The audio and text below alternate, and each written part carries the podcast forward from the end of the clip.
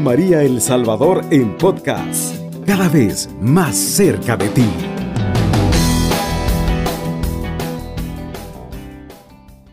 Amados hermanos y hermanas, que la paz del Señor sea con cada uno de ustedes. Hoy en esta mañana, donde estamos iniciando, mm, digamos, eh, sí, la semana, ¿verdad? Porque apenas estamos en martes, para suplicarle al Señor que sea su misericordia, que siempre nos acompañe y nunca estar solos. Necesitamos de la guía de ese, de ese pastor que va adelante guiando nuestro camino. Nosotros muchas veces como ovejitas atendemos quizás desviarnos del camino, pero Jesús con su divina misericordia siempre nos va eh, guiando por este camino que llevamos. Por lo tanto, en este momento le decimos, en el nombre del Padre, del Hijo y del Espíritu Santo. Amén. Amadísimo Señor Jesús, en esta mañana de casi inicio de la semana, te damos las gracias por haber comenzado una semana nueva, haber terminado la semana anterior, pues por tu gracia, Señor, todo bien. Y ahora estamos iniciando esta nueva, esperando que tú, amadísimo Señor, vayas con nosotros, nos guíes, que nos conduzcas a través de este camino que llevamos. Nosotros casi siempre eh, desviamos el camino, Señor. Necesitamos de tu guía Necesitamos de tu presencia, amadísimo Señor, porque cuando tú vas con nosotros, aunque las cosas me parezcan que me salen mal, sé que todo va bien porque tú vas delante y yo voy siguiendo tus pasos. Por eso hoy queremos encomendarnos a ti al comienzo de este día y suplicarte, amadísimo Señor, que por tu misericordia nos ayudes a llegar al puerto seguro. Que así sea. Amén. Ahora vamos a tomar un trozo de la palabra de Dios que está tomado de segunda, carta a los tesalonicenses del capítulo 2 del 1 en adelante. Hermanos, hablemos de la venida de Cristo Jesús, nuestro Señor y del día en que nos reunamos con Él. Les ruego que no se dejen perturbar tan fácil. No se asusten como si fueran inminentemente nos del día del Señor, aunque se les anuncie por revelación o por palabra espiritual, o se les diga que nosotros mismos escribimos al respecto. No se dejen engañar de ninguna manera.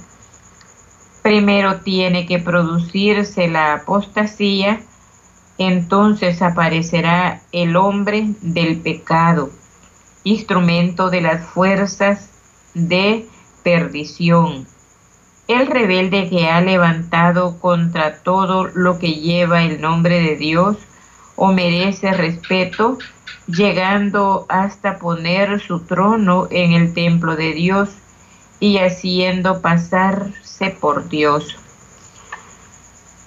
No recuerdan que se le decía cuando estaba con ustedes. Ustedes pues saben lo que ahora lo tiene Luego se manifestará a su debido tiempo, ya está obrando el misterio de la maldad. Pero falta, eh, pero falta siempre que, que lo retiene, entonces seremos el perdón, que ya me perdí en la lectura. Bueno, el Señor aborrece de su boca y el que instruirá en el esplendor su venida. Usa, usará todos los engaños de la maldad en perjuicio de aquellos hombres que han de perderse, porque no acogieron el amor de la verdad, que los lleva a la salvación. Por eso Dios les dirige las fuerzas del engaño que lo llevan a creer en la mentira. Así llegarán hasta la condenación todos aquellos que no quisieron creer en la verdad y prefirieron quedarse en la maldad. Palabra de Dios, te alabamos Señor. Ahora, ¿verdad? Estamos viendo estas últimas palabras que San Pablo nos deja a través de la, de la carta a los tesalonicenses, donde se nos recuerda de que pronto, ¿verdad? Vendrá, perdón, vendrá el Hijo de la perdición. No se dejen perturbar, nos dice en la palabra, en la iglesia de Tesalónica, sucede lo que es habitual en una comunidad perseguida. Te tiene apartarse de la vida real. Y eso, hermanos, nos sucede a todos y en cada momento que nos apartamos de la realidad y siempre nos gusta vivir como en algo no real, como soñamos, ¿verdad? Muchas veces soñamos con los ojos abiertos. Corren rumores de que la venida del Señor es inminente. La esperanza puede volverse histórica. Pablo entonces les recuerda, algunas verdades. Tiene que producirse la apostasía antes de la vuelta de Cristo. Ha de producirse la apostasía general, o sea, una crisis religiosa a escala mundial. Ha de venir un anticristo. Es cierto que en todo tiempo se presentan anticristos eh, nosotros, ¿verdad? Realmente casi estamos viviendo una vida similar a como San Pablo les decía a los tesalonicenses, que todo lo que se veía se ve que ya es una crisis y muchos rumores, ¿verdad? Pasan en los que se nos dice, ¿verdad? Que estamos viviendo los últimos tiempos. Y bueno, la iglesia se nos pide, ¿verdad?, de que caminemos correctamente, el volver a una vida activa dentro de la iglesia, porque para eso son los anuncios. Ahora, en todos los tiempos se nos viene anunciando la venida de Cristo. Y esta venida de Cristo no es para ponerse a temblar, ¿verdad? Que ya me voy a morir y que esto va a pasar. Y bueno, ¿verdad? Muchas personas se mantienen como nerviosas, pensando en que tienen mucho que hacer y no lo alcanzan a hacer porque viven con esos temores. Hermanos, eh, yo siento que eh, la venida de Cristo casi siempre se está meditando por la sencilla razón de los tiempos en los que estamos viviendo. Eh, hoy, ¿verdad? Pues que con las abiertas nuevamente de las iglesias podemos ver, ¿verdad? La escasez de nuestros hermanos católicos que como les ha costado llegar nuevamente a la iglesia y aún no está el 100%. Nos hacen falta muchos hermanos que por motivos diferentes se nos han ido. Pero, ¿verdad? Y comenzamos a oír tantos rumores de que ya Cristo viene a levantar a su pueblo. Pero eh, al igual, ¿verdad? Como dice aquí, pues, ¿verdad? En la palabra de que viene el anticristo, y, pero muchos, hace muchos años el anticristo está viniendo, está llegando y hay veces lo tenemos tan cerca y no nos damos cuenta quién es el anticristo. Bueno, son todos aquellos hermanos que realmente fueron católicos y por motivos diferentes, eh, por resentimiento, por lo que sea, se van de la iglesia y forman sus propias iglesitas, ¿verdad? Que no son iglesitas, sino que no son templos, no son iglesias, simplemente serán como casas de oración. Y pero ellos llaman iglesia, ¿verdad? A cualquier casa que abren en cualquier lugar.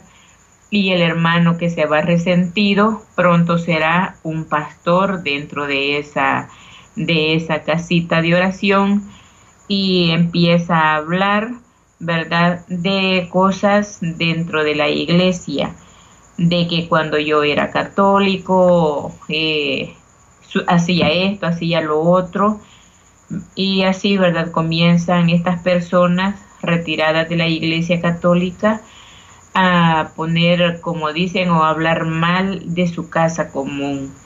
Entonces, y nos damos cuenta, este se convierte en un anticristo porque deja la verdadera iglesia para formar, ¿verdad? Su propia iglesia, llamémosle así, y tiene sus propios seguidores porque al igual que Luzbel, cuando fue echado del cielo hacia la tierra, no se vino solo, sino que se trajo a sus legiones, se trajo a sus elegidos, aquellos que le siguieron, siguieron a la mentira.